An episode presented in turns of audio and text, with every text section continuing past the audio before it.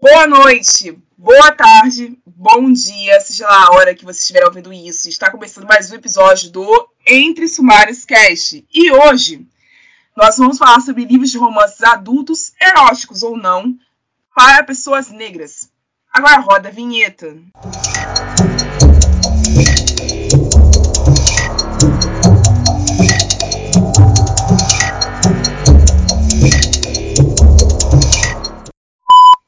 Podcast faz parte da iniciativa O Podcast é Delas. Saiba mais em opodcastedelas.com.br.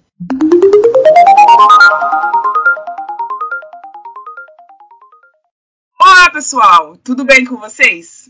Então, eu comecei devagar hoje porque o assunto vai ser punk, já que finalmente chegou o mês de novembro negro, né? Chato! Os ouvintes regulares sabem que eu falo de autores negros praticamente o tempo inteiro dentro desse programa.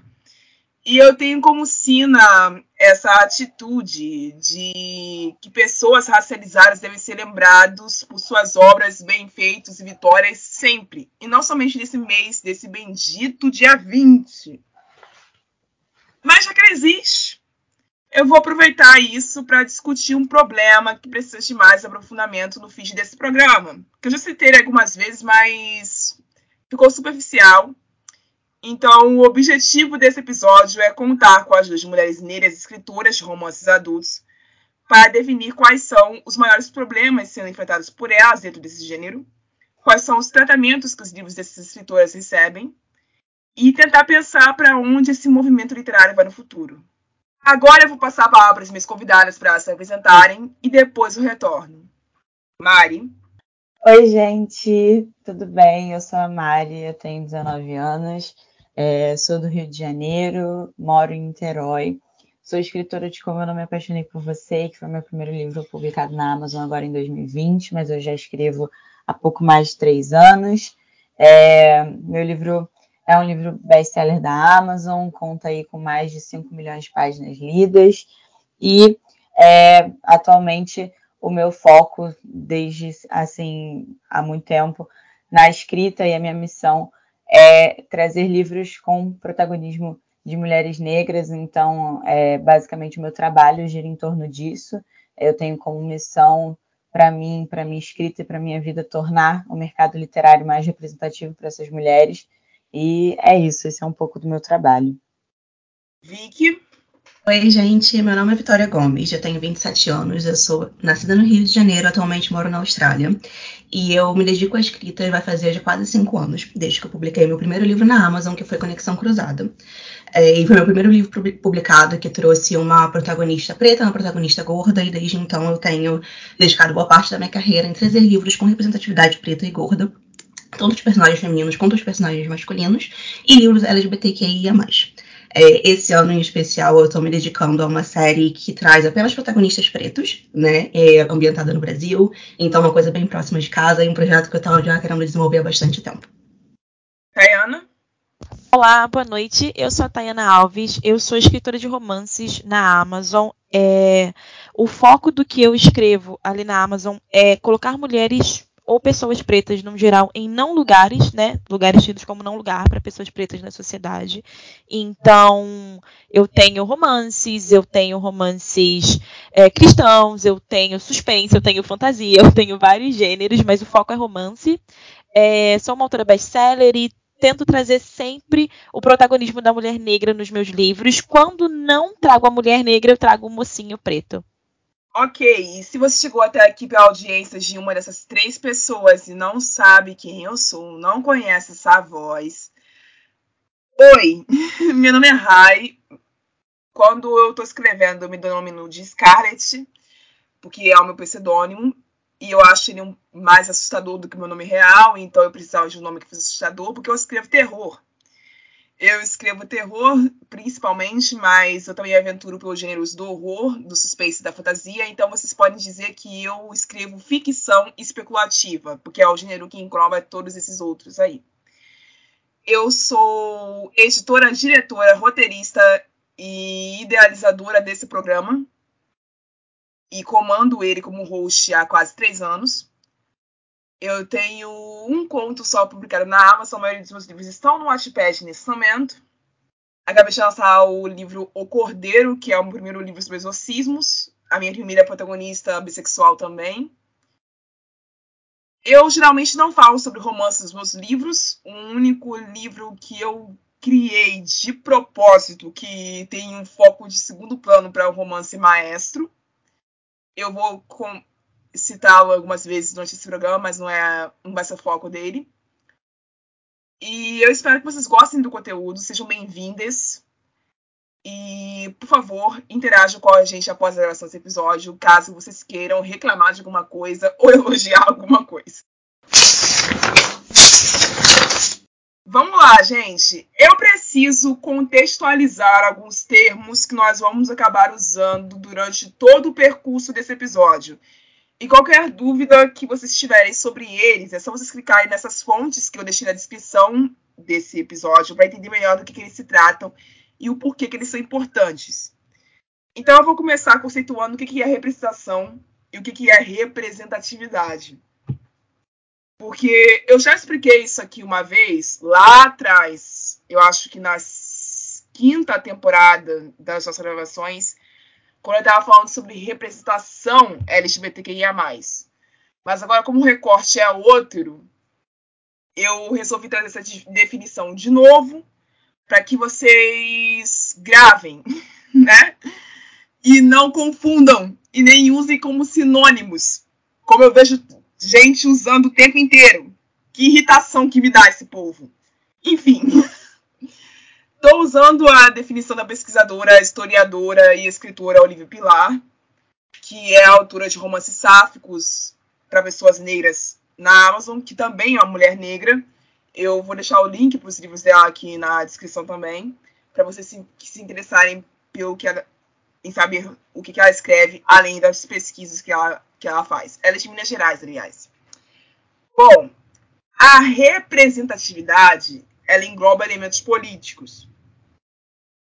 Ou seja, para que você consiga ter o conceito representativo dentro do seu livro, a gente precisa ter camadas. E essas camadas podem ser definidas por seguintes termos: a presença do não estereótipo, ou seja, você tem que fazer o máximo para o seu livro não representar nenhum daqueles estereótipos tipo branco salvador, que é sempre o branco salvando a pessoa preta de algum mal, seja ele sobrenatural ou não, seja um resgate da pobreza, seja um resgate de um relacionamento abusivo. Essa história do branco salvador é um estereótipo muito nocivo para pessoas negras. Então, a não presença desse estereótipo já ajuda o seu texto a ser mais representativo. Vamos também abolir o, o estereótipo da negra cuidadora, que é um estereótipo escravagista, né? Que vem da origem das mucambas, que eram as cuidadoras dos filhos das senhoras, que eram as cuidadoras de seus senhores quando eles ficavam doentes, que são as protetoras, as guardiães, as que lutam, as guerreiras e elas que lutem. Não, gente, estereótipo também, vamos abolir isso. O estereótipo da mulata é extremamente sensual, sem falar na origem do termo mulata, que também é escravagista. É, é também um estereótipo que precisa estar abolido da tua história, se você quiser que ela tenha representatividade. E N outros estereótipos que você pode pensar e pesquisar sobre que não devem estar na sua história, porque o fato é que não pode ter estereótipo se você quiser dizer que o seu livro tem representatividade. Os personagens devem ser protagonistas, os racializados, digo eu. O protagonismo é importante porque ele evoca que o lugar do negro pode ser aonde ele quiser e o lugar da mulher negra, que é o que nós estamos tratando hoje especificamente, pode ser tratado como amada, desejada, sem que precise ser reduzida a objeto ou reduzida a algo que precisa ser resgatado ou salvo. Ou a algo que precisa ser o último alcance do ápice sexual. Esse protagonismo onde a mulher negra é tratada como ser humano é o mais importante. A representação faz parte da representatividade. Ela não é algo à parte, ela não é algo acima, ela não é algo abaixo, ela faz parte desse interesse. Entenderam? Então, para vocês dizerem que existe uma representatividade negra ou representatividade de mulher negra na sua obra, ela precisa compor esses elementos que são de caráter político. Caso contrário, não existe. Vocês precisam parar com essa, essa, mania de que porque só você colocou uma pessoa negra no seu livro, ela já tem representatividade. Não, não, não, não, não tem. São coisas diferentes é necessário que você comece a olhar para isso de uma forma mais profunda. Por isso, inclusive, que eu vou deixar a fonte para que vocês leiam a pesquisa e entendam como isso funciona. A apresentação, a representação, no caso, que é também um termo político que é intrínseco dentro do conceito amplo que é a representatividade, oferece outras particularidades que é um pouco mais alargado, vamos dizer assim. Porque ela pode ser simbólica para aproximar mais pessoas pretas do espaço mediático. Pode ser a televisão, a telenovela ou os livros, que é o nosso foco de hoje, que são passos relevantes para responder a perguntas que se criam a partir da colocação da pessoa preta naquele texto ou naquele veículo midiático. Então a representação é a presença do personagem. Ok? É a presença do personagem com voz. É a presença do personagem tendo suas opiniões evocadas. É a presença do personagem tendo sua vivência evocada dentro da história. É uma questão institucional. É uma questão de comunidade também. Então vocês precisam ter na cabeça de vocês a diferença entre uma coisa e outra. Porque representação vem de um representare, que é tornar seu manifesto, apresentar novamente. Então, a partir desse princípio, vocês comecem a analisar os livros que vocês escolheram. Vocês, quando eu digo vocês, são pessoas brancas que escolheram, pessoa, que escolheram escrever personagens negros ou pessoas negras que ainda estão iniciando nessa história e ainda não conseguiram ter o completo entendimento dessa história. Vocês, leitores e escritores, começam a analisar quais livros vocês estão lendo. Eles possuem representação ou eles possuem representatividade? Qual dos dois está incluído ali? Ou são os dois que estão inclusos? Eu espero ter me feito entender de qualquer jeito, qualquer dúvida que vocês tiverem sobre isso, estar dentro da fonte que eu vou deixar na descrição. Vocês vão ler e entender melhor como isso funciona. Outro termo que eu preciso de, é, contextualizar antes de seguirmos em frente é a hipersexualização da mulher negra.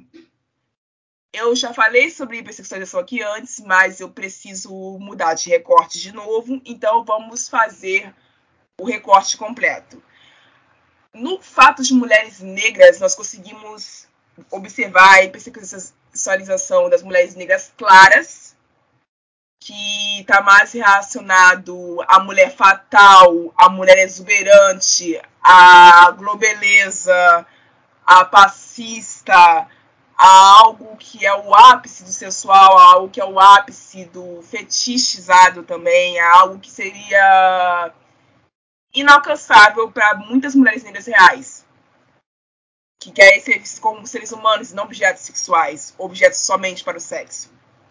E essas mulheres também são vistas como mulheres que não são para casar, são para usar. E isso é algo muito antigo, algo escravagista até, que precisa ser abolido dos nossos textos, que ainda já é possível encontrar. Outra coisa é a mulher retinta, mulheres retintas costumam a sofrer com a, com a solidão da mulher negra de uma forma diferente. Quando elas não são hipersexualizadas, elas voltam a ser motivo de repulsa pela escuridão de suas peles. Porque é no sentido de nojo, no sentido de afastamento, porque negro atrai coisa ruim vocês já devem saber como é que isso funciona. O racismo funciona assim, tem essa cadeia de, de coisas que atingem mulheres de forma, negras de formas diferentes. Então é necessário que exista uma separação entre o que as mulheres retintas sofrem e o que as mulheres negras sofrem, para que nós entendamos que cada vivência é singular e cada uma dessas vivências singulares precisa ser tratada da forma que elas são, singulares. Agora que eu já contextualizei um dentro do outro, vocês conseguiram entender o que significa a solidão da mulher negra, que é a carência afetiva, a carência de afeto, a carência de, de amor recíproco que a mulher sofre, que as mulheres negras sofrem em maioria, e a hipersexualização das mulheres negras, que também expliquei anteriormente. É claro que existe um recorte diferente disso para homens negros, mas eu pretendo voltar a falar sobre isso em outro episódio, já com homens negros presentes, para que vocês consigam entender melhor da voz deles como isso funciona. Então, na segunda-feira, eu fiz mais uma edição do DataCast, que é a nossa pesquisa literária de bolha, que eu sempre acabo fazendo lá no Twitter, entre as enquetes, sempre que eu vou abordar um tema complicado desses no programa. Porque eu acho que é uma forma muito mais fácil de eu conseguir capturar o que vocês pensam e entendem sobre cada assunto, através desse tipo de método. Então, agora eu vou falar para vocês quais foram os resultados das enquetes em números, e vamos ouvir os comentários das nossas convidadas sobre esses números. E também vou dar para vocês os resumos dos depoimentos dos ouvintes e leitores que escreveram para nós sobre o tema desse episódio. Então vamos lá, vamos começar pelos números e depois os depoimentos que eu acredito que vai ser a parte mais, mais dolorosa dessa história.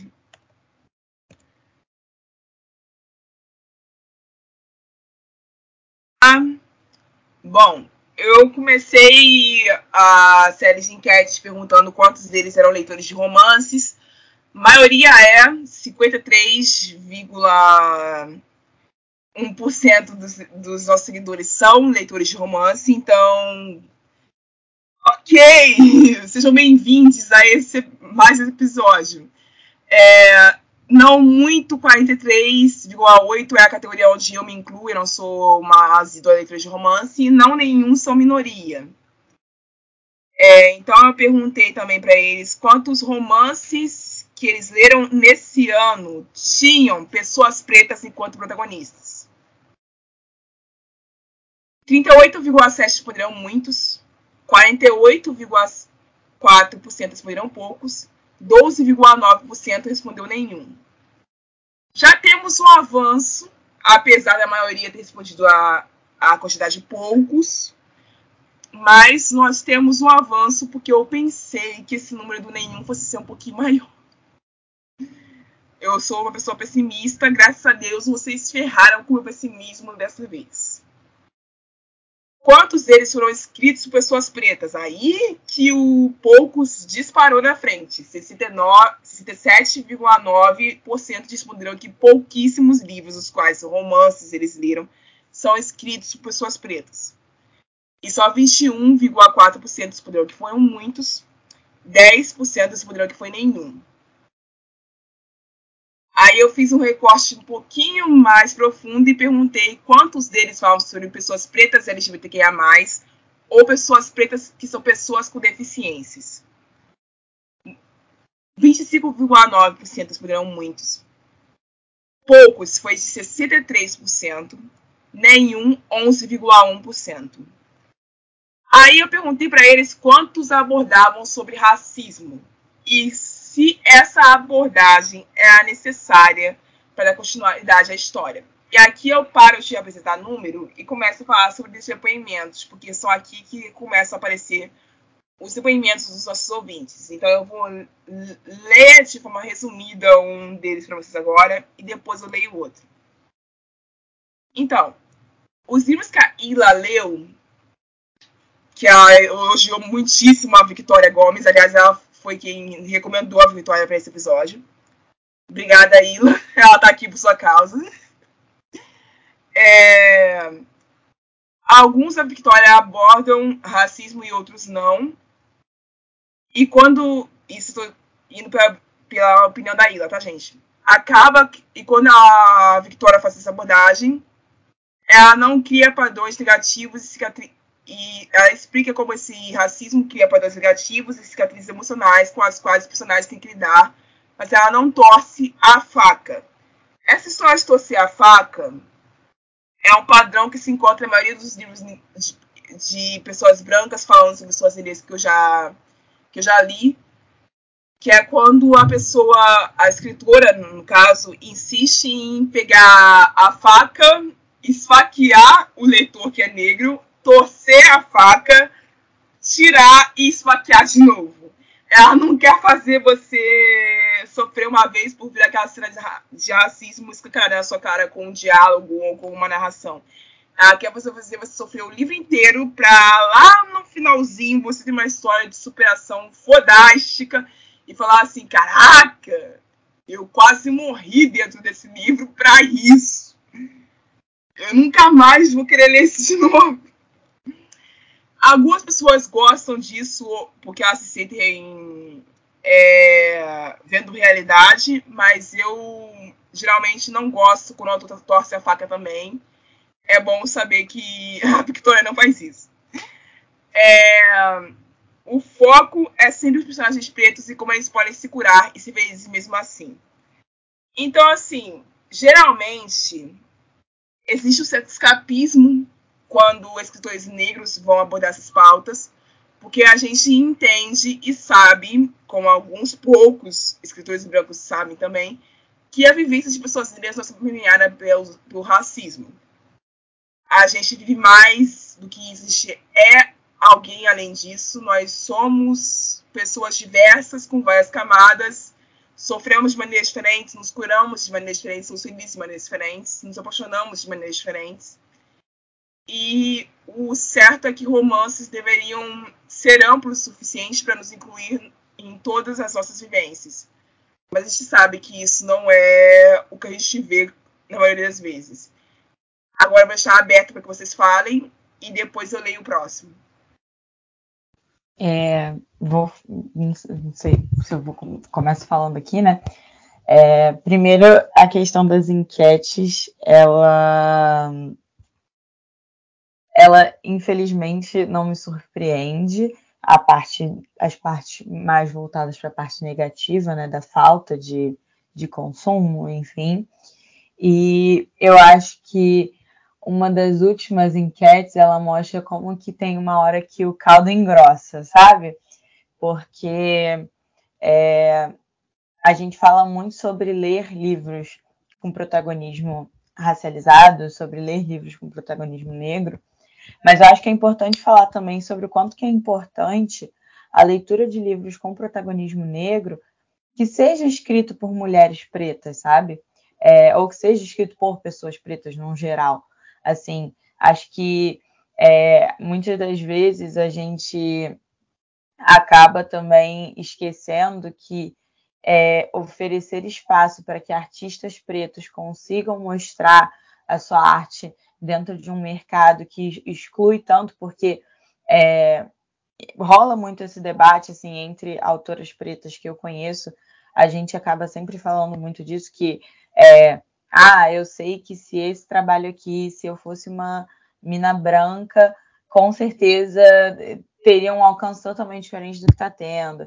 Eu sei que se a pessoa que está divulgando esse livro aqui não fosse eu, com o meu cabelo, com a minha cor, isso estaria tendo um alcance muito maior.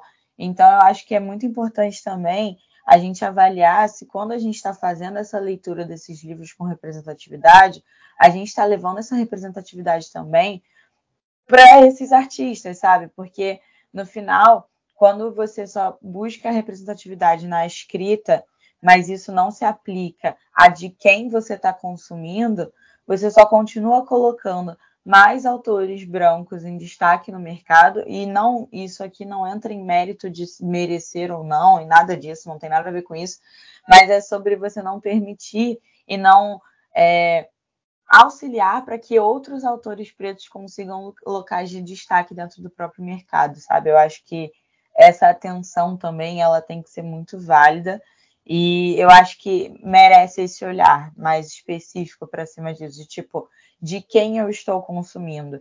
Porque consumir somente o conteúdo é, é, é maneiro você ler um livro que tem uma representatividade boa, bem escrita, é ótimo. Mas também prestar atenção de quem você está consumindo, quem está construindo essa representatividade. Porque muitas das vezes é, aquele autor branco passou aquele livro pela mão de um profissional preto para que aquele livro fosse para o mundo, sabe? Então também é tipo, e os profissionais pretos, na hora da gente reconhecer, na hora da gente credibilizar, a gente dá esse olhar, então acho que é muito importante também ficar atento a isso, a de quem a gente consome. É, aqui é a Thay. É, eu queria falar um pouquinho sobre essa questão da enquete, e aí eu já vou discordar de vocês e dizer que é, a sua enquete ela está no seu perfil e você fala muito sobre representatividade, você traz muito esse assunto. Então, assim, se, por exemplo, uma mina branca faz essa enquete, os resultados iam ser muito diferentes, eles iam ser muito inferiores. Porque o leitor médio, e aí eu vou falar por mim, pela Vitória, eu acho pela Mari também, a gente é autopublicada na Amazon. O leitor médio da Amazon não lê pessoas pretas. Se você abrir o top 100 da Amazon hoje, você não vai achar mais de três livros com pessoas pretas. Se você for na categoria de romance interracial, multicultural, né, na verdade, você não vai achar pessoas pretas naquele topo mais, porque a galera começou a escrever livro com grego, com pessoas é, hispânicas e lá lá lá, e começou a atacar nessa categoria. Então, onde os pretos tinham destaque na plataforma, também não tem mais. É, então, assim, é bem inferior. O buraco ele é bem mais embaixo. É muito mais difícil. E aí, nisso, é, a gente, eu pus também a fala da Mari nessa questão de a gente precisar valorizar autores pretos, óbvio que a gente precisa, mas a gente também precisa cobrar pessoas brancas que estão em posições de destaque, por exemplo, autoras que sempre figuram entre os 20 mais vendidos da plataforma da Amazon, para escrever pessoas pretas, porque elas são as pessoas que estão tendo visibilidade. E se a plataforma não normalizar pessoas pretas, a gente nunca vai colocar um livro de pessoa preta ali na plataforma com destaque, sabe? As pessoas que estão em posição de privilégio precisam começar a se tocar dos seus privilégios e, e, e, trazer essa questão da representatividade, da representação também, porque não tem sabe? E aí a gente continua nessa questão do livro, às vezes até a gente como autora preta, quem faz a capa do seu livro, quem diagrama o seu livro, quem revisa o seu livro, os profissionais do livro que são pretos, eles estão em toda parte. E às vezes a gente não tem essa preocupação. A gente quer falar, não, eu sou uma mulher negra, no meu caso, parda, né? Não, eu não sou retinta. Então eu sou uma mulher negra, minha protagonista é uma mulher negra e ela tem uma vivência de mulher negra e ótimo, minha revisora é branca, minha diagramadora é branca, minha capista é branca Onde eu estou fortalecendo o mercado dessa forma? Eu concordo de novo com a Mari que sim, as pessoas pretas elas precisam ser lidas, mas é a gente ser muito inocente, a gente achar que o mercado vai olhar pra gente e falar: "Não, tudo bem, eu vou ler pessoas pretas fora de novembro", é claro, né? Porque em novembro eles até lembram, mas não vão. Então a gente precisa continuar escrevendo o que a gente acredita, continuar escrevendo aquilo que a gente é, tem como verdade, mas a gente também precisa cobrar das pessoas brancas. Oi, linda, sua posição de privilégio tá ótima, né? Vamos começar a escrever protagonistas pretos? Vamos pagar uma leitura sensível, já que você ganha 50 mil reais por mês com seus livros? É, eu acho que isso falta demais no mercado, principalmente no independente. No mercado tradicional, eu consigo ver as pessoas escrevendo, e aí a gente já consegue fazer aquela discussão se é tendência de mercado no sentido, vou escrever pessoas pretas porque é cool ter representatividade, ou se aquela pessoa de fato queria escrever representatividade. É, mas também não cabe a gente julgar, porque, de novo, está normalizando a presença de pessoas pretas é, dentro desse espaço. Eu acho que alguém quer falar, a mãozinha está levantada. É, sou eu, Mari. É, eu concordo em número, gênero e grau com tudo que a Tayana falou. É, acho também que é, a gente, no, nos últimos tempos, a gente tem visto é, uma alta aquisição de autores é, saindo do independente, chegando no mercado tradicional, e acho que quando a gente olha para isso, a gente vê que, tipo, é, muitas das vezes de um time de 10 só tem uma autora racializada, às vezes de um time de 15 só tem duas autoras. Acho que isso é muito assim, é, para mim é um soco no estômago e é, eu acho, eu vejo pouquíssima gente fazendo esse tipo de reflexão. E eu concordo com o que a Tayana falou sobre a gente normalizar pessoas pretas dentro da plataforma da Amazon, porque realmente, é, se você for pegar para olhar o top 100 da Amazon, o top 50 da Amazon de mais vendidos na categoria de romance, é uma coisa que fica muito, muito em falta é a questão da representatividade. Quando entra no mercado do nicho de erótico, então também é muito, muito difícil de encontrar. E, assim, livros que ficam bem colocados em ranking.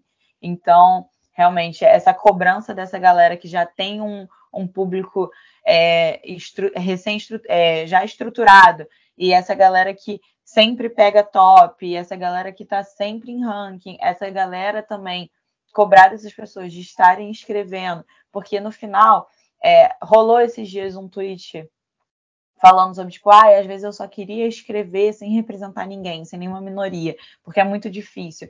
É, escrever sobre é, pessoas reais, escrever com representatividade é falar sobre pessoas reais, pessoas do dia a dia, pessoas que você encontra na rua. Isso não deveria ser difícil, isso não deveria ser um peso, isso não deveria ser um fardo. Então, cobrar dessas pessoas que elas escrevam e cobrar também que isso não seja encarado como um fardo, que uma autora não tenha é, a, que não tem, ela não tenha e ache que é normal ela falar que ela tem medo de escrever sobre pessoas negras, porque não é uma coisa, não é um bicho de sete cabeças, não é um fardo. Então eu acho que esse tipo de discussão ele também é extremamente necessário e a Tayana super bem colocou esse ponto aqui na, na, na discussão. E aí a gente entra nesse lugar de assim, toda vez que você. Isso é um, um lugar onde eu sou expulsa de Wakanda para sempre. Toda vez que você tem um livro protagonizado por uma pessoa negra, na primeira página do livro você precisa dizer que a pessoa é negra, ela tem um cabelo black power, ela tem o um nariz bem largo e ela tem os beiços bem grossos. Então você tem um livro protagonizado por uma pessoa negra. Eu odeio isso. Para mim é um absurdo eu ter que começar a descrever o meu personagem no primeiro capítulo do livro, porque senão é, as pessoas vão achar que ele é branco e a culpa é minha. Não é culpa Sim. minha. As pessoas é. têm o um inconsciente coletivo de qualquer personagem que você não descreve, ele é branco e a culpa é sua. Sim, e aí eu vejo muito dentro da comunidade, dentro do Black Twitter e tudo mais, a galera falando, ah, porque você tem que especificar. Eu tenho um livro, que nesse caso é um conto, ele hoje existe dentro de uma coletânea, mas em, no, em dezembro eu vou publicar ele solo para o Natal, que é o meu romance cristão, que ele conta a história de dois jovens que moram numa cidade pequena e que eles são atores na igreja de teatro, eles vão fazer um curso de, de atuação e eles são convidados para fazer tipo uma malhação, assim, sabe? E até dar essa crítica lá na malhação que nunca teve um casal preto na malhação. E aí no meio do livro, que é quando é, esse convite acontece, isso é falado, né? Vocês vão ser o primeiro casal negro que vão protagonizar essa série. A quantidade de mensagem que eu recebi, assim, eu não sabia que eles eram negros. Por que você não avisou antes? Eu falei, gente, porque não tinha motivo. É, né? Eles eram negros, andavam negros, respiravam negros? Como assim? Assim, tá. eu acho que isso também é, varia. Um... essa música, né? E, tipo assim, acaba que esse tipo de coisa até vai se diferenciando pelas pelo tipo também de escrita, porque, é, tipo, eu, por exemplo, eu tenho uma escrita muito descritiva. E aí, quando eu, tipo assim, eu acabo descrevendo até demais, isso é uma coisa que todo mundo fala, nossa, você descreve tudo muito. e aí. Pois é, e aí a galera, tem uma galera que não curte muito, assim, é uma das maiores reclamações que eu recebo até em cima das minhas obras, é a questão da descrição, mas é uma coisa que é característica da minha escrita e que eu tento me policiar, mas assim, não abro mão completamente. Então, assim, no meu, nos meus livros é muito normal você encontrar descrições é, de personagens, tanto racializados quanto é, personagens brancos, e eles sendo, tipo, altamente descritos. Mas, assim, é uma coisa característica da escrita. E aí, quando você não tem uma escrita tão descritiva, acaba que, tipo, esse negócio das pessoas terem um inconsciente coletivo de que todo personagem que não é descrito com todos os traços pretos possíveis, essa pessoa é branca. E isso, isso é, é, uma, é uma questão realmente muito complicada. É, mas assim, eu também descrevo e eu gosto de descrever, principalmente porque as pessoas têm aquela imaginação de que o preto é todo igual, né? Então toda mocinha preta ela vai ser idêntica. Então eu gosto de descrever para as pessoas entenderem que cada mocinha é de um jeito. Só que assim, existe um momento para descrever o personagem. E eu não vou descrever o personagem no primeiro capítulo do livro, porque, ai meu Deus, vão achar que sua personagem é branca, sabe? Tipo. Acordei, me olhei no espelho e vi a minha Vi pele era negra, ressecada. Nossa, Sempre é- tem uns desses. sabe? E aí, Eu enfim, acho- tem muita essa dificuldade. E aí, eu queria né, me dar o direito de convidar a Vitória para falar sobre essa questão de quando a mocinha dela é branca e quando é negra, como que os livros performam na Amazon, porque a Vitória é uma autora muito grande dentro da plataforma, mas ela tanto pode pegar um top 20 na Amazon quanto ela pode não entrar no ranking, dependendo da cor da protagonista. Eu vou só voltar um pouco aqui na questão da descrição dos personagens. É, eu acho que tanto essa questão que a Mari falou do, do tweet que ela viu, né? De, de querer só não, não precisar escrever personagens diversos, quanto a questão dos leitores meio que inconscientemente exigirem a descrição dos, dos personagens negros, é porque não é só uma questão física, né? A gente acaba vendo isso muito, eu recebo isso muito em avaliação, outras autores, eh, amigas sabem muito isso em avaliação, que é a questão de que não pareceu que ele era negro, não pareceu que ela era preta, porque não sofreu que nem preto sofre.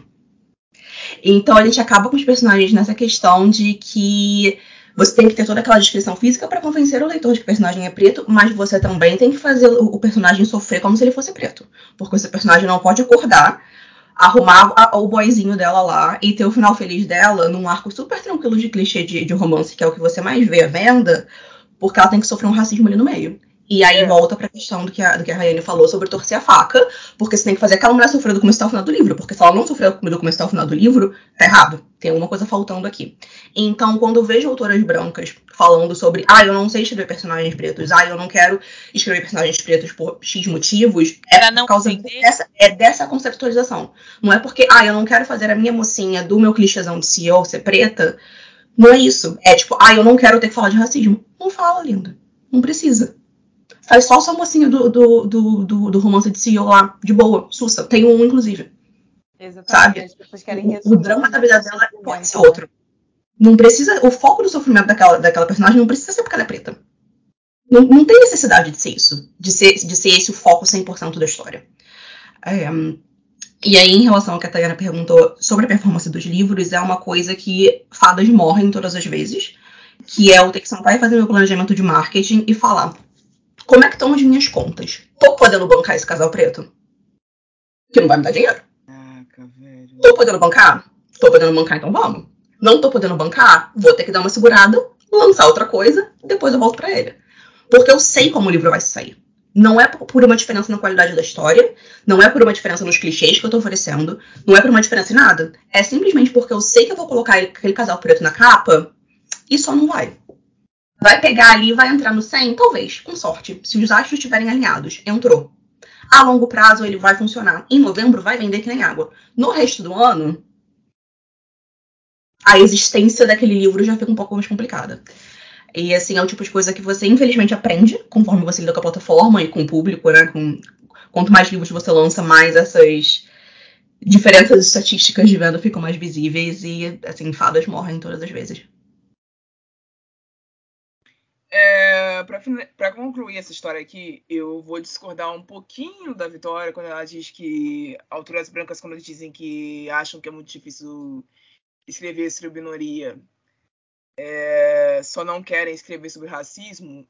Eu acho que não é bem isso aí, não. Porque aí olhamos de um outro aspecto, porque no mesmo brincadeira de que você, ah, eu não quero escrever sobre negros, ah, eu não quero escrever sobre gays, ah, eu não quero escrever sobre gordos.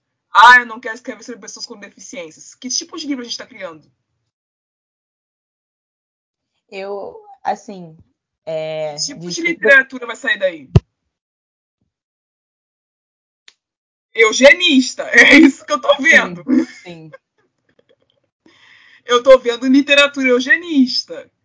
E eu tenho muito medo disso, porque o ranking da Amazon por si só já é eugenista pra caralho. Vamos ser francos.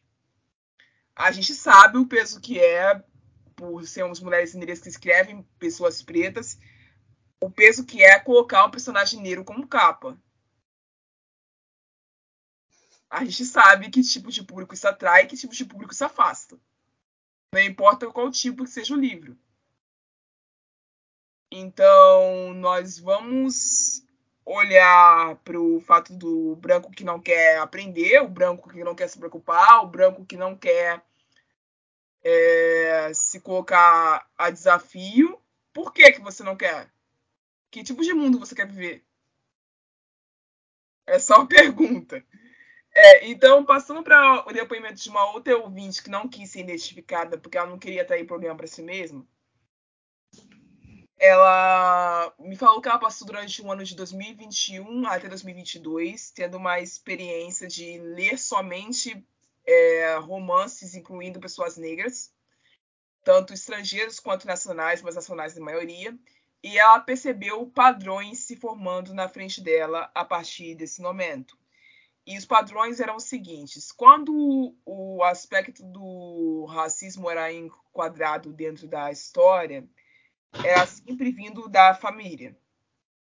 A família do mocinho não aceitava, a ex do mocinho humilhava a atual, a mãe do mocinho era contra, a mãe distra... a, a personagem dele era destratada pelo, por um próprio familiar, porque era, era filha de mãe branca com pai negro, ou vice-versa. E isso incomodou ela durante muito tempo, porque ela acabou se obrigando a parar de ler esse tipo de coisa. Porque os romances frustravam ela tanto, faziam ela assistir tanta dor, que ela pa parou de ler o gênero, depois ela concluiu o TCC dela sobre o assunto, durante o tempo, para ela conseguir encontrar quais escritores faziam isso de uma forma diferente, ou não abordavam o racismo de maneira nenhuma, para conseguir se colocar num lugar onde ela pudesse ler isso de novo tranquilamente. E para ela isso foi um processo doloroso.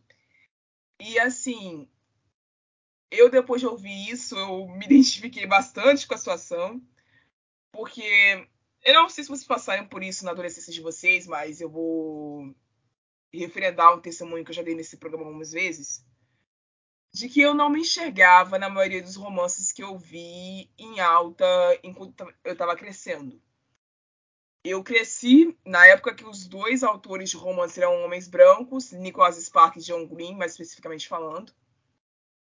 E quando parou de ser esses dois homens brancos, passou para Colin Hoover a coroa. Então, assim, eu nunca ia conseguir me enxergar em nenhum dos livros produzidos por essas três pessoas.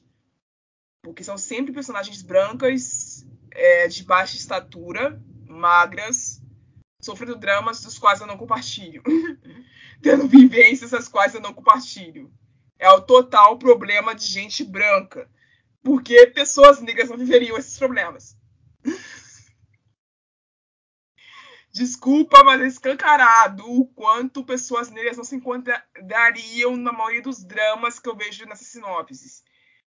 Então, por não me enxergar na maioria desses romances escritos por esses escritores que eram os que estavam em alta na maior parte do tempo, eu me privei de ler romances durante um bom tempo, acabei me apaixonando por outros gêneros, porque eu tive uma dificuldade imensa de me colocar naquele lugar. Eu sou uma mulher negra de estatura alta, eu tenho dois metros de altura. Encontrar romances onde pessoas altas estão sendo presentes é horrível de fazer essa loucura, porque você simplesmente não acha. E quando você acha, nós somos as vilãs. Então. oh, né? A gente aguenta como pode.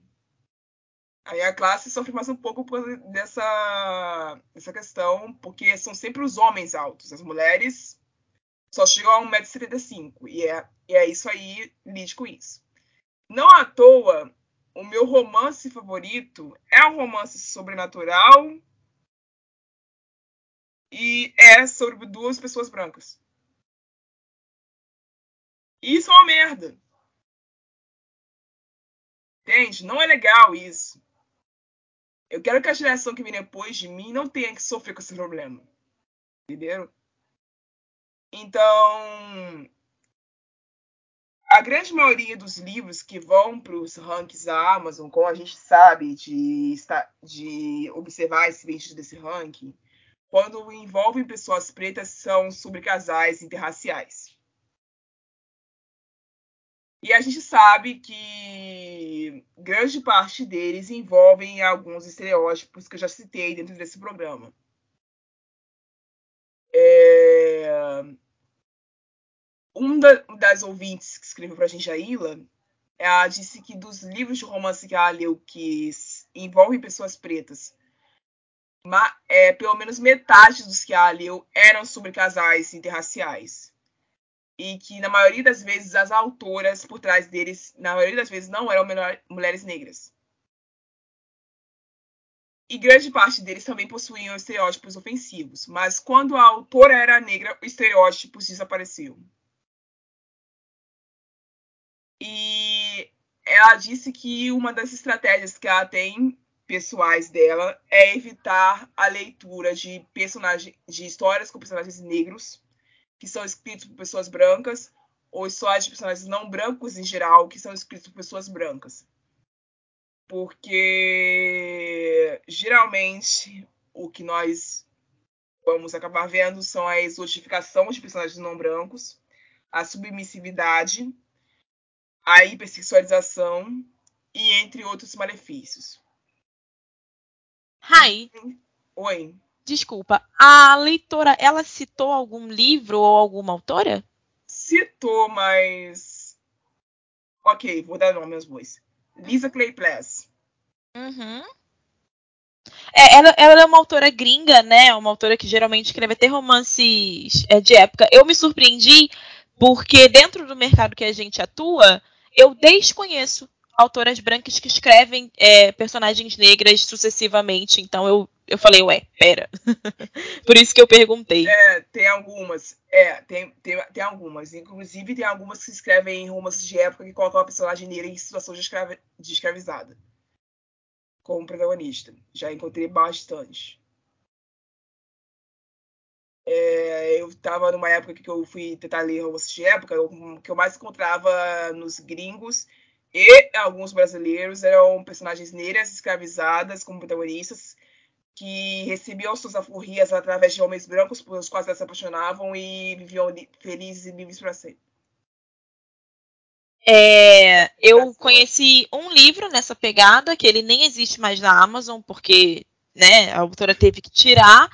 E, mas eu, eu conheço um livro, eu até fiz a leitura sensível desse livro. A autora é uma mulher negra, mas como ela ela precisava trabalhar uma outra época, ela quis contar com, com o olhar de uma outra autora, que é um livro que se chama A Dama Proibida para o Coração do Duque. E a mocinha, ela já sai do Brasil numa situação que ela não, ela não tá numa situação de tanta vulnerabilidade. Ela sai do Brasil, ela vai num navio para Inglaterra e lá também eles vivem um romance, sabe? Não tem essa coisa uhum. dele libertar ela de alguma maneira. Ele é bem levinho, então quem gosta de romance de época, que trabalha mulheres negras, é, sem negar, né, sem, sem apagar a história, mas ainda sem colocar ela em posições subalternas, eu acho que esse livro é uma boa pedida medida. Ok, já temos uma primeira recomendação. é, é isso. A história das enquetes e dos depoimentos acaba aqui. Eu vou deixar vocês concluírem os, os pensamentos de vocês, quem quiser acrescentar mais algum. E depois eu volto para começar minha lista de recomendações. É, eu queria trazer essa questão né, que a gente abordou aqui agora mais para o final, de autoras brancas escrevendo personagens negros e como isso pode ser ruim, é, e até da questão dos estereótipos que às vezes as pessoas encontram em livros. É, eu sei o que são os estereótipos, principalmente, vamos colocar aqui na mesa o que a gente sempre, né, o que a gente mais vê, que é o do branco salvador. Eu sei que esse estereótipo existe, eu sei por que, que ele é problemático, mas eu também entendo que até quando você tem um livro que ele vai se enquadrar de alguma maneira ali no Branco Salvador, não necessariamente o cara vai salvar a vida da mocinha, mas ele vai ser a ponte que ela precisa para chegar a algum lugar. Isso incomoda alguns leitores, porque a mocinha é preta. Não no sentido de, ah, isso é preconceito. É, se você não se incomodar, eu queria ler um textinho, ele é bem rapidinho, que aconteceu com uma autora amiga minha no último ano, que foi uma coisa que me chocou muito e eu gostaria de Pode. dividir. É, basicamente, o livro da minha protagonista tem uma mocinha, da, o livro da minha amiga tem uma protagonista, ela é uma mulher negra. E ela tem alguns homens que vão se encantando por ela ali, né? Tipo assim, ah, ela tinha um namorado, mas ela não queria mais nada com ele, aí ela arrumou outro carinha. E aí, é, esse cara vai casar com ela, vai mudar a vida dela, porque ele é o grande CEO, né? O CEO, o Pintudo Smith, grande CEO da história. Qual foi o problema? O problema foi que uma pessoa foi no comentário do Wattpad dessa minha amiga e comentou assim, olha, então essa é a Natália que faz os caras ficarem gamados nela? Meu Deus, que mulher feia.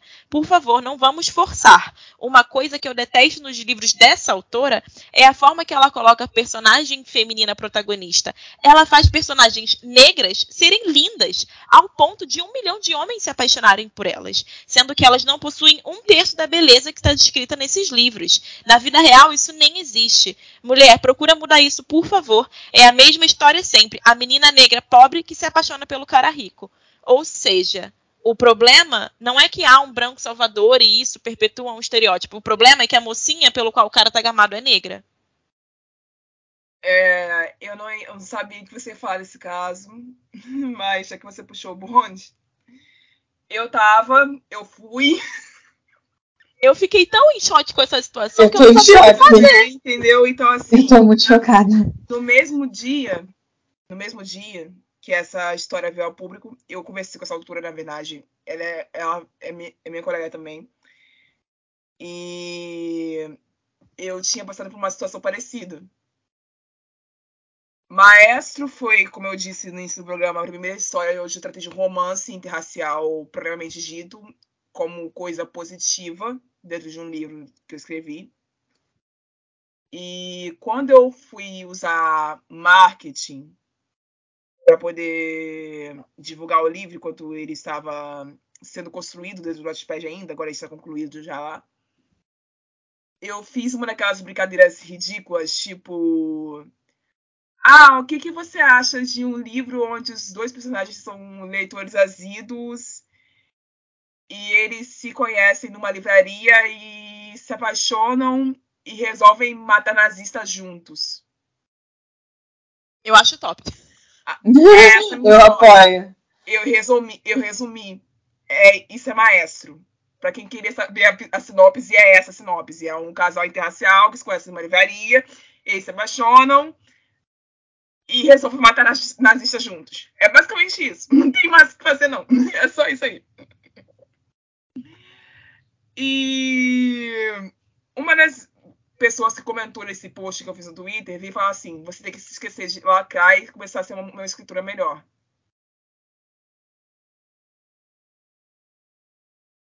Aí veio outra e disse: Cara, você só sabe escrever agora sobre lacração. Que merda é essa? Cadê os bons livros? Aí, como eu tinha colocado fotos para os personagens, a outra veio e disse: Ah, cara, de- me desculpa, mas eu não consigo acreditar que um homem como esse que você escreveu ia se apaixonar por uma garota igual a essa. Então, assim, eu vivi isso na mesma semana que essa outra autora. Nós nos ajudamos porque sofremos juntas nesse dia, nessa semana. Então, tipo, eu acabei divulgando os livros dela para as pessoas que viram o que tava passando, para que as pessoas tivessem como referência, porque é muito pesado você querer usar o mesmo marketing que as pessoas brancas usam para o seu livro, só que trocando os, os, os pontos para adaptar para sua história, e você não pode, porque você vai ser condenado. Quando elas fazem, elas são aclamadas. Quando eu faço lacração. Por quê? Eu sobre esse ponto, é, eu acho que é muito. Eu não sei nem como é que eu vou começar a falar, porque eu fico até meio um pouco nervosa com esse tipo de situação. Porque é sempre assim, quando você vê é, uma pessoa branca, uma pessoa não negra num geral, e ela vem falar sobre o racismo sofrido contra pessoas pretas, ela vem reivindicar locais, ela vem reivindicar é, direitos, enfim. É, quando é feito, quando esse tipo de atitude é tomado por uma pessoa preta, essa pessoa ela é é escandalosa, ela é mimizenta, ela é ela quer lacrar. Ela tá se vitimizando. Ela tá se vitimizando. E aí, quando é uma pessoa branca que vem falar em, oh meu Deus, a branca que vem falar em nome das pessoas pretas, não sei o quê, ela é sensata. Ela é, nossa, quanta consciência, nossa. É sempre assim, sempre assim. Eu tenho até um caso que ele é. Ele, ele é um, uma coisa que eu sinto dentro das histórias, que eu debato muito isso, é uma. Eu tenho uma amiga que é, ela é escritora também, que é a Marcela, e a gente é muito, muito amiga. Quem me acompanha sabe que ela é uma amiga que eu tenho de longa data dentro do meio da escrita, porque a gente começou junta. E a Marcela é uma mulher branca, e a gente conversa muito sobre essa questão, porque a gente fala muito sobre. Porque a Marcela tem é um livro que é o Cheering Beside You, e fui eu que fiz a leitura sensível desse livro. É, o livro é protagonizado, é um livro sobre cheerleading, e ele é protagonizado por uma protagonista preta que é a Raylene, e ela, assim, é, a gente debate muito sobre como, tipo, é, a gente vê um, um ataque geral a protagonistas femininas dentro do nicho da Amazon. A protagonista feminina é sempre a chata, a bobona, a que faz drama, enfim. Mas a gente anda, a gente estava reparando sobre como que isso é diferente até quando a protagonista é branca e quando a protagonista é negra. Porque o que a gente vê nos comentários falando sobre a Raylene e sobre, no meu caso, é, no meu livro, a protagonista é a Amelie, o tipo de comentário que as pessoas fazem sobre essas duas personagens, é, o, o hate em cima por parte não só das avaliações, mas é, de comentários que a gente acaba vendo das pessoas lendo e tal, é, as pessoas sempre taxam essa personagem como chata, ela é exagerada, ela tá se vitimizando. E é, quando é uma personagem, tipo, uma, que a personagem é uma mulher branca, é um hate que acontece ainda por ser a protagonista feminina, mas é um hate muito menos pesado. Até os próprios personagens, a, por parte dos leitores, eles recebem um tipo de hate que é, tipo assim, muito mais pesado quando essas protagonistas são mulheres pretas. E, assim, é, é, muito complicado, é muito complicado. Lidar com esse tipo de situação é muito complicado, vira um soco no estômago, porque lidar com isso todos os dias é muito exaustivo, é muito exaustivo.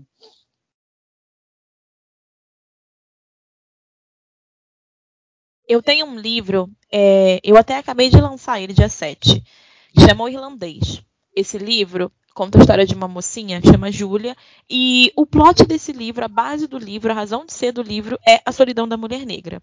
Então a gente vai acompanhar a história de uma menina que tem quase 30 anos e ela nunca conseguiu ter um relacionamento é, rotulado de namoro, né, por conta dessas questões é, de racismo e de preconceitos, enfim. É, a Júlia, ela é uma mulher muito ferida por conta dos problemas que ela viveu. E a quantidade de vezes que eu recebi resenhas assim, é, só achei a Júlia muito chata, porque ela devia aceitar logo o amor que o Robert tinha para dar para ela. Foi enorme, como se tipo assim, já que essa menina preta arrumou um homem branco bonito, por que, que ela não, não fica logo com ele? E é muito difícil, porque é o que a Maria falou, a, a protagonista feminina, ela sempre vai ser menosprezada diante do masculino. É, o protagonista masculino, independente do que ele faça, ele, ele merece perdão, ele merece redenção. A mocinha não. A mocinha, as pessoas terminam o livro, aceitam que o casal ficou junto, óbvio, que é o que eles querem, mas as críticas à mocinha nunca cessam. É, mas quando a mocinha é preta, existe uma diferença sim, principalmente se você estiver lidando com algum reflexo do racismo dentro da vida daquela pessoa. Porque cai no que a Rai já tinha falado, ah, isso é mimimi. As avaliações sempre vêm num tom de ele merecia coisa melhor. Sabe? A mina não foi, a mina foi ex excepcional o livro inteiro, sabe? Mas não, não baixou a cabeça pro cara ou fez qualquer mínima coisa que, sabe, não foi a, a, a gata submissa o livro todo o livro termina com avaliações de tipo, nossa, adorei, mas não consegui me conectar com a protagonista porque ele merecia coisa melhor. E aí você vai ver a coisa melhor que ele merecia, e assim, não tem outra justificativa a não ser que ele merecia uma loura. É. Não tem nada, não tem nada que poderia ter sido diferente além daquela menina ser loura. Sabe? É, e isso vem muito, tipo, eu recebia uma avaliação num livro meu, que eu tô até hoje, assim, de vez em quando, quando eu tô precisando sentir uma raiva do mundo, eu vou dar uma olhada naquela avaliação, porque é um negócio que não fez o menor sentido pra mim. Que foi a menina falando, pra nossa, eu gostei. Se você lê a notícia, tu acompanha a política externa, não? A menina, a, menina, a menina, comentou assim, tipo, nossa, eu gostei muito da história, mas me incomodou muito a protagonista ser negra. Eu fiquei, que Nossa. Incomodou. Gente. Exatamente te incomodou. Vamos desenvolver esse raciocínio. O que que. Eu preciso de Eu preciso que você esmiuce esse seu incômodo. O que, que te incomodou exatamente dessa protagonista ser negra?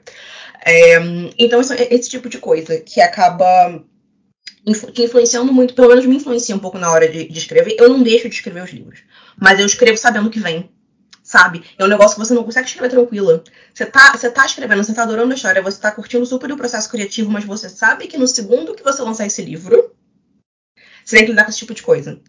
É, esse tipo de avaliação vai chegar, esse tipo de comentário vai chegar. Você tem que é, lidar com a receptividade do público, que é muito, muito baseada é, em uma questão racial que não, simplesmente não devia existir. É uma coisa, esse é o tipo de coisa que tipo, eu não consigo compreender o motivo disso ser uma questão. A gente não devia estar aqui falando disso. Essa altura da vida. Não devia. É, é, só para, enfim, eu encerrar minha fala, eu queria trazer aqui agora a gente um pouquinho para essa realidade de que eu trabalho só com livros, né? Não necessariamente só com os meus, eu trabalho com livros de outras autoras. Sei que a Vitória trabalha só com livros, não sei a Mari, se ela vive só da Amazon ou se ela tem só. um outro trabalho. Só.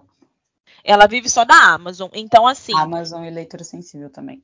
Se amanhã ou depois é, a Vitória, eu, a Mari, chegar na Amazon e colocar lá um livro, não necessariamente um romanção de CEO, sabe? Mas sei lá, um, um qualquer, um li, qualquer livro com uma protagonista branca, é, as pessoas é, vão se chocar. O Black Twitter ou os Black escritores vão se chocar. Só que as pessoas às vezes esquecem que isso é nosso trabalho.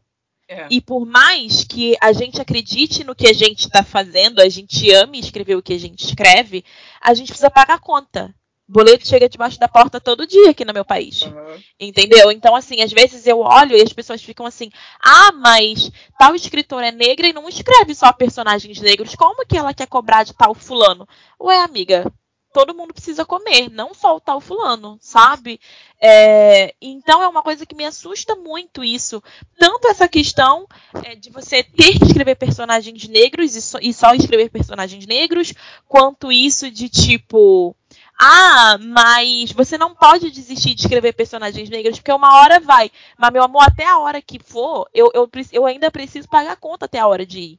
Sabe? Então, assim, o meu maior livro, o meu livro que foi o maior fenômeno na Amazon, foi Proibida para mim. Ele é um livro com uma mocinha preta, ele é um romance interracial, é, com diferença de idade, então tem vários tabus ali para eu se quebrar. Se vocês ainda não ouviram tabu quebrando, meu amor, é lendo esse livro que o tabu vai se quebrar. Mas eu sei que, por exemplo, é, eu sabia tudo que eu estava fazendo para aquele livro dar certo. Eu sabia exatamente como eu ia divulgar aquele livro, como eu ia promover aquele livro para que aquele livro desse certo. Em contrapartida, esse livro tem como se fosse uma continuação, né? Aquelas séries de volumes independentes. Uhum. Nessa série de volume independente, eu sei que a gente não está falando especificamente sobre homens negros aqui, mas o mocinho é preto e a mocinha é branca. E por que, que eu optei por colocar a mocinha branca, né? Já que o mocinho era preto? Porque eu queria que as pessoas observassem como é diferente o relacionamento interracial de um homem preto com uma mulher branca. E como a sociedade olha para um cara preto namorando uma mulher branca. E quando eu lancei esse livro, eu sabia que os meus leitores Proibida para mim estavam sedentos por essa leitura. Mas foram só eles que leram esse livro, porque a capa do meu livro tem um homem preto. Então, ninguém mais teve interesse de ler. Eu consigo trazer para você um comparativo de que Proibida para mim ficou no ranking da Amazon mais de um mês. Proibida para mim foi um livro que pegou top 5 na Amazon. O segundo livro, que é Proibida de Amar, ele nem ranqueou. Ele veio ranquear quase um mês depois do lançamento, porque uma publicidade deu muito certo. Apenas, mas eu não consegui fazer esse livro ranquear. E ele foi lançado 20 dias depois do primeiro. Então, assim, ele tinha hype o suficiente. Mas, como o meu mocinho era preto, não funcionou. E logo de, e, e esse ano eu lancei um livro que eu queria muito lançar, que era um livro com bebê de casal preto. Que se você reparar, o maior problema do livro de romance interracial para mim é que o bebê é sempre branco do olho verde. É. O mestiço, ele é sempre branco do olho verde. Então eu quis escrever um livro que fosse protagonizado por um casal negro e gerasse neném negro. E quando eu publiquei esse livro, eu publiquei esse livro um mês depois de lançar o último livro dessa série, dos Proibidos, porque eu sabia que eu não ia ganhar nenhum dinheiro eu sabia que eu ia rasgar dinheiro. Eu vou investir X mil reais nesse livro, eu não vou ter esse dinheiro de volta. Então eu vou aproveitar que eu acabei de lançar um outro livro que foi grande, para eu poder lançar esse livro e não ganhar nenhum dinheiro. É assim que a gente escreve personagem preto vive, sabendo que alguns livros vão só dar prejuízo. Foi basicamente isso que eu fiz também. É, no final do ano passado eu lancei Príncipe da Honra, que foi um sucesso estrondoso. Aquele livro vendeu horrores, ele pagou todas as minhas contas e me fez poder sentar na cadeira e escrever a série que eu tô escrevendo agora, sabendo que essa série não ia me dar um centavo. E o que que Príncipe da Honra tem? É um homem branco sem camisa na capa. Ele é um romance interracial. E me matou por dentro de todas as formas possíveis não ter colocado minha mocinha na capa. É o meu único livro que eu não tenho, que eu não tenho minha mocinha preta na capa. E foi o meu livro assim, que, que me deu mais fácil. Assim, foi, foi rápido. Foi uma coisa assim, eu coloquei aquele livro na. Ele vendeu. Ele se vendeu sozinho. Eu não mexi com um dedo. E aí foi esse livro que me bancou para eu conseguir sentar as cremas preços em paz esse ano. Sabendo que essa série, assim, ia me dar um retorno emocional gigantesco. E tá dando. É a quantidade de mensagem bacana que recebo de gente que se vê na história, né? Que tá feliz de poder ler um amor preto tranquilo. E então, assim, e era esse meu objetivo. Mas, financeiramente falando, se eu, se eu estivesse dependendo dessa série para existir, a minha vida ia estar complicadíssima. Então são essas pequenas, pequenas, enormes escolhas que a gente tem que fazer, enquanto escritoras que vivem exclusivamente de livros, que vivem exclusivamente da escrita, é, é o nosso produto. E a gente tem que adaptar o nosso produto ao mercado. E o que o mercado quer não necessariamente é, combina com o que a gente gostaria de poder fazer o tempo inteiro. E, novamente, fadas morrem. Sempre. Todas as vezes. Quase sempre, né? Eu vejo, e assim, tudo que vocês citaram é muito louco. Eu vejo assim, é, quando eu fiz a revelação de capa de Como Eu Não Me Apaixonei por Você, que é um, se alguém estiver ouvindo isso não conhecer ou acha que já viu por, si, por cima e não lembra, é uma capa rosa com uma mulher preta é, e o cabelo cacheado, enfim. E é, essa capa ela é uma uma faca de dois gumes, né? Porque de um lado é, eu tive leitoras que assim choraram, que ficaram muito emocionadas de ver uma capa de livro com uma mulher que se parecia com elas, enfim, é, e que tem um carinho enorme por essa capa. E do outro lado, é, eu vejo que essa capa também ela em algum momento ela é tipo algo que não faz ou faz com que essas pessoas deixem que algumas pessoas deixem de clicar no livro quando ele está lá na Amazon, sabe? É, é um é realmente uma faca de dois gumes, né? Enquanto para muitas pessoas é um, um momento assim de se ver ali, de sentir tipo um acolhimento, para outras pessoas é o motivo delas não clicarem e não quererem saber sobre o que é aquele livro. Menos em novembro. Menos em novembro, é claro, porque aí, esse, aí a capa dele estampa todos os posts do Book Instagram, do Book Twitter. É. Que, né, novembro chegou, a gente precisa falar sobre isso. Exatamente. Não, é... Então é isso, pessoal. Esse episódio de... ficou longo, mas eu acho que valeu muito a pena. Então, para encerrar, nós vamos fazer as nossas listas de recomendações. Eu vou começar é, recomendando uma pessoa que é da nossa audiência, é ouvinte do programa, já sugeriu tema para gente, é uma pessoa muito querida pela equipe desse podcast, a Mariana Teixeira, que é a autora de Um Rosto no Espelho, Nome Oculto, e entre outros livros. A escreve para a Amazon já faz um bom tempo, tem bastante livro dela lá.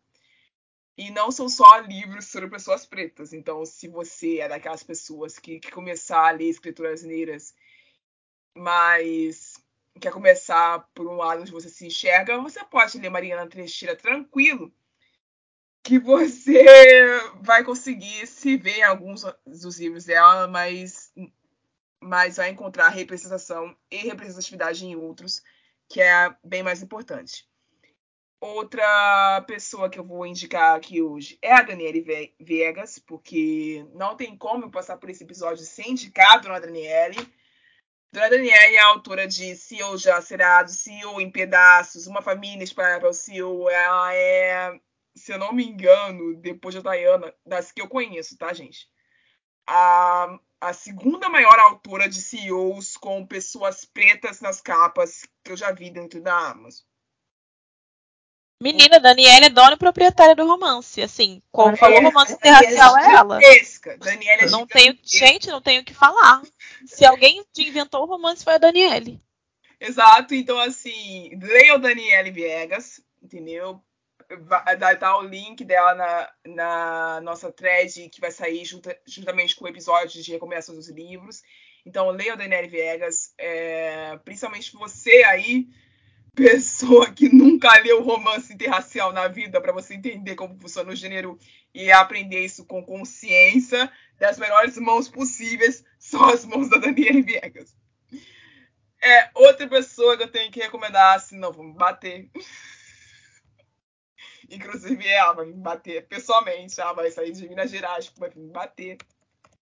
É Lele Alves. Lele Alves, é, autora de Luz, Câmera e Rock, autora de Afroafetos e autora de Geminianas. É, a Lele, é, eu gosto mais da Lele escrevendo poesia do que gosto da Lele escrevendo romance. Tá? Confesso. Desculpa aí. eu sou apaixonada pelas poesias dela. A Lele escrevendo romance já não me cativa tanto. Mas não tem motivos para eu não recomendar ela para vocês aqui. Leiam Afroafetos, que faz sobrevivência de como as pessoas pretas enxergam e vivem o amor. Leiam Luz, Câmara e Rock, que é um conto super rápido de um casalzinho interracial entre uma jornalista e um astro do rock. Eu tenho uma resenha desse livro aqui no programa, falando do que eu achei dele. Não falo super bem, não dei 10 para esse livro, mas ele é um livro divertido, então eu acho que merece ser lido. E Geminianas são seis contos sáficos, então, para quem quer literatura sáfica e negra, Lili Alves é uma boa pedida para vocês começarem a procurar sobre. A Lili Lua, ela tá no momento de hiatos com a escrita dela, a gente não sabe se algum dia ela vai voltar a escrever mas eu vou recomendá-la porque ela é uma autora que mistura bastante romantasia. Ela é autora de Hoje Cedo, Quando o Rei Esteve Aqui, Temos Nosso Próprio Tempo e entre outros livros. Ela é uma, uma autora que também escreve romances sáficos. Então, quem quiser ter literatura LGBTQIA+, vai conseguir encontrar aqui também com a Lua, vai estar nas nossas listas, na nossa lista oficial de começo do programa. Outra pessoa que eu, consigo, que eu tenho que recomendar aqui também é a Lívia Ferreira. E aí eu já estou falando de protagonismo negro lésbico. A Lívia, a Lívia também é mineira. Ela é autora de Carnaval Amarelo e Passos de Liberdade. A Lívia já foi entrevistada por esse programa, inclusive, duas vezes. Então, tanto no episódio sobre Carnaval Amarelo, que eu gravei uma entrevista com ela, vocês podem ouvir ela falando sobre a resistência que é ter um casal de idosas lésbicas na capa. Ela também é autora de No Olhar do Invisível, que é mais uma história de protagonismo lésbico de uma, de uma personagem desfeminizada, onde se apaixona por uma personagem gorda então, assim, são protagonistas importantes para que vocês tenham na lista de leituras de vocês, não só em novembro, pelo amor de Deus, tá? Pelo amor de todos os deuses. Não deixa palestras mulheres só em novembro, porque vocês vão estar perdendo muita coisa, porque elas são muito boas. É, outras pessoas a quem eu posso recomendar. Essas pessoas que gravaram comigo hoje, por favor, leiam essas pessoas que gravaram comigo aqui hoje. tá? Façam isso por mim, por elas, porque elas precisam das leituras de vocês e porque elas merecem também. ok? Façam isso. Leiam Englantine, leiam a Alessia Englantine, que se eu não lembrasse dela aqui, eu já ia bater também, por favor. Leiam a Alessia Englantine, é, que também é uma autora LGBTQIA+, uma autora bissexual, que traz representatividade e representação negra dos livros dela, e é uma pessoa que sabe tratar isso com excelência. Então, leiam a Alessia Gantini. E é aqui que acaba a minha lista. Eu vou dar mais nomes para vocês amanhã, quando eu lançar o episódio, mas esses são os nomes mais importantes que eu quero que vocês prestem mais atenção sobre isso, tá? É isso. Passa a palavra, Mari. Então, é, eu trouxe se eu fosse começar, se eu fosse recomendar todas que eu gosto, todas que eu já li e tal, a gente ia passar esse. ia ficar esse podcast, ia ficar só eu dando recomendação. Eu resolvi, eu resolvi separar em três nichos e de dentro da categoria, né, de, é, que das categorias de livros que eu mais leio. E eu trouxe três autoras que para mim são cruciais na minha construção como pessoa, como escritora e que eu acho que trazem obras que são muito relevantes. A primeira já foi citada, mas eu preciso falar aqui sobre ela, que é a Eglantine. É, ela, a gente, eu sempre admirei muito o trabalho dela. Ela foi uma das primeiras autoras independentes que eu conheci, foi a autora que me apresentou ao mercado independente e a gente acabou de colegas de trabalho, a gente virou amigas e tipo, eu tenho um carinho muito grande por ela a Eglantine traz. É, a gente tem muito do nosso ideal de escrita, é muito parecido, e a gente sempre fala como isso tipo, faz com que a gente se encontre muito uma na outra, muitas das vezes, de ter esse ideal de, cara, eu quero escrever sobre pessoas pretas, eu quero. É, eu não abro mão disso para nada nesse mundo. Eu não abro mão de protagonistas pretas, de mulheres pretas enquanto protagonistas. Então, ela é uma autora assim que para mim ela arrasa nos nos New Adults, em tudo que ela se propõe a fazer. Ela escreve romance, ela tem uma novela de suspense. A Eglantine tem livro pra caramba, então, tipo assim, é, procurem os livros dela, são ótimos. Se eu puder destacar aqui, seria O Medo Feito de Gelo. E. É, calma, não olhe para mim, que são os meus favoritos. Não olhe para mim, tem uma é, escrita e tem um, umas reflexões que são para mim foram viscerais e que encantam e que trazem a arte muito para dentro da gente. Então, se eu puder recomendar, seria essa.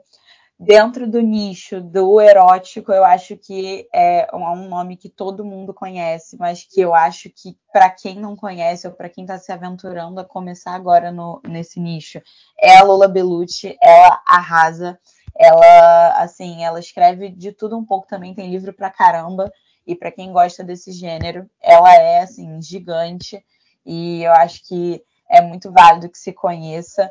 É, a Lola tem vários livros, tanto com protagonismo é, preto, protagonismo de mulheres gordas, protagonismo é, é, muito legal e assim ela traz essa diversidade, ela traz essa questão da representatividade das mulheres pretas em posições assim é, a gente tem princesa, a gente tem de tudo um pouco, e eu acho muito legal isso. É, a gente tem aqui também, é, e para assim, encerrar das minhas três, é uma das também que eu amo, que é a Riane Leão, ela é uma artista do Mato Grosso, ela é escritora, poetisa, poeta, né? Ela é autora de Jamais Peço Desculpas por Me Derramar, ela também é autora de Tudo Nela Brilha e Queima. A Riane, para mim, ela tem um significado muito grande, é, sendo poeta, sendo mulher preta, sendo é, uma mulher que é praticante de religião de matriz africana. A Riane traz muito da questão do afeto, a Riane traz muito da questão é, de ser mulher preta no dia a dia e como isso influencia nos nossos afetos ela traz muito a questão da ancestralidade e da religião de matriz afro, que eu acho que é assim, o, o tato que ela tem é impecável. É, as poesias dela entram em você e causam revoluções dentro de você. E assim, se eu puder espalhar a, a mensagem de Riane Leão para o mundo, eu espalho, porque eu acho ela fora de série. E assim, são essas as minhas favoritas e que eu recomendo para todo mundo. Mas eu sempre estou falando de autoras pretas no meu Instagram. Então, é, quem me acompanha, quem me segue, sabe, e eu estou sempre indicando, tanto no Instagram quanto no Twitter, minhas leituras. É, eu tenho leituras muito voltadas para esse para essa questão desse protagonismo preto. Então, eu estou sempre falando disso e assim, se eu pudesse separar as três que mais assim, que eu leio muito, são essas e que eu gosto mesmo indico para todo mundo de olhos fechados.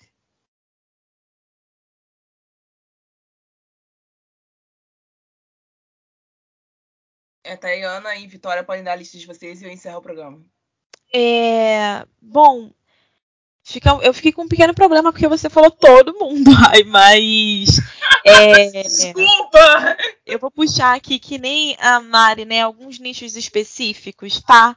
O primeiro deles vai ser romance jovem, né? Porque como a gente está falando aqui de livros que são eróticos ou não, tem a Arquelana. A Arquelana escreve representatividade de uma maneira excepcional e o que ela faz com a escrita é muito bom. Ela escreve tanto representatividade de pessoas racializadas quanto de pessoas LGBTQIA+, então você consegue é, receber muito, aprender muito, entender muito lendo Arquelana. Eu vou indicar também a Beverly Jenkins, ela é uma autora que a grande maioria dos livros dela são romances de época com pessoas pretas, né? Então, para quem gosta de romance de época, né, e tá cansada de ler todas as pessoas brancas e ricas com todos os seus conflitos de com quem casarei, temos essa autora, tá? E acho que assim, eu não consigo não falar da Danielle Viegas. A Danielle, ela foi a minha maior inspiração ali na Amazon, no sentido de quando eu publiquei o meu primeiro livro, eu só escrevi um livro com uma protagonista preta e ponto, sabe? Eu não tinha nenhuma nenhuma visão diferente. Conforme eu fui amadurecendo, ela leu esse meu livro e ela veio conversar comigo e eu falei: "Meu Deus, essa mulher é dona proprietária do romance da Amazon. O que que ela tá fazendo aqui?" E foi uma relação maravilhosa, é uma amizade maravilhosa, uma pessoa que eu carrego muito.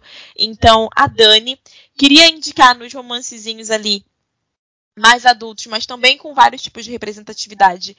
A Jasmine, eu não sei falar o nome dessa moça, é Jasmine Guillory. Ela é autora de um livro chamado Aliança de Casamento, que é um romance é, com uma mocinha preta e gorda.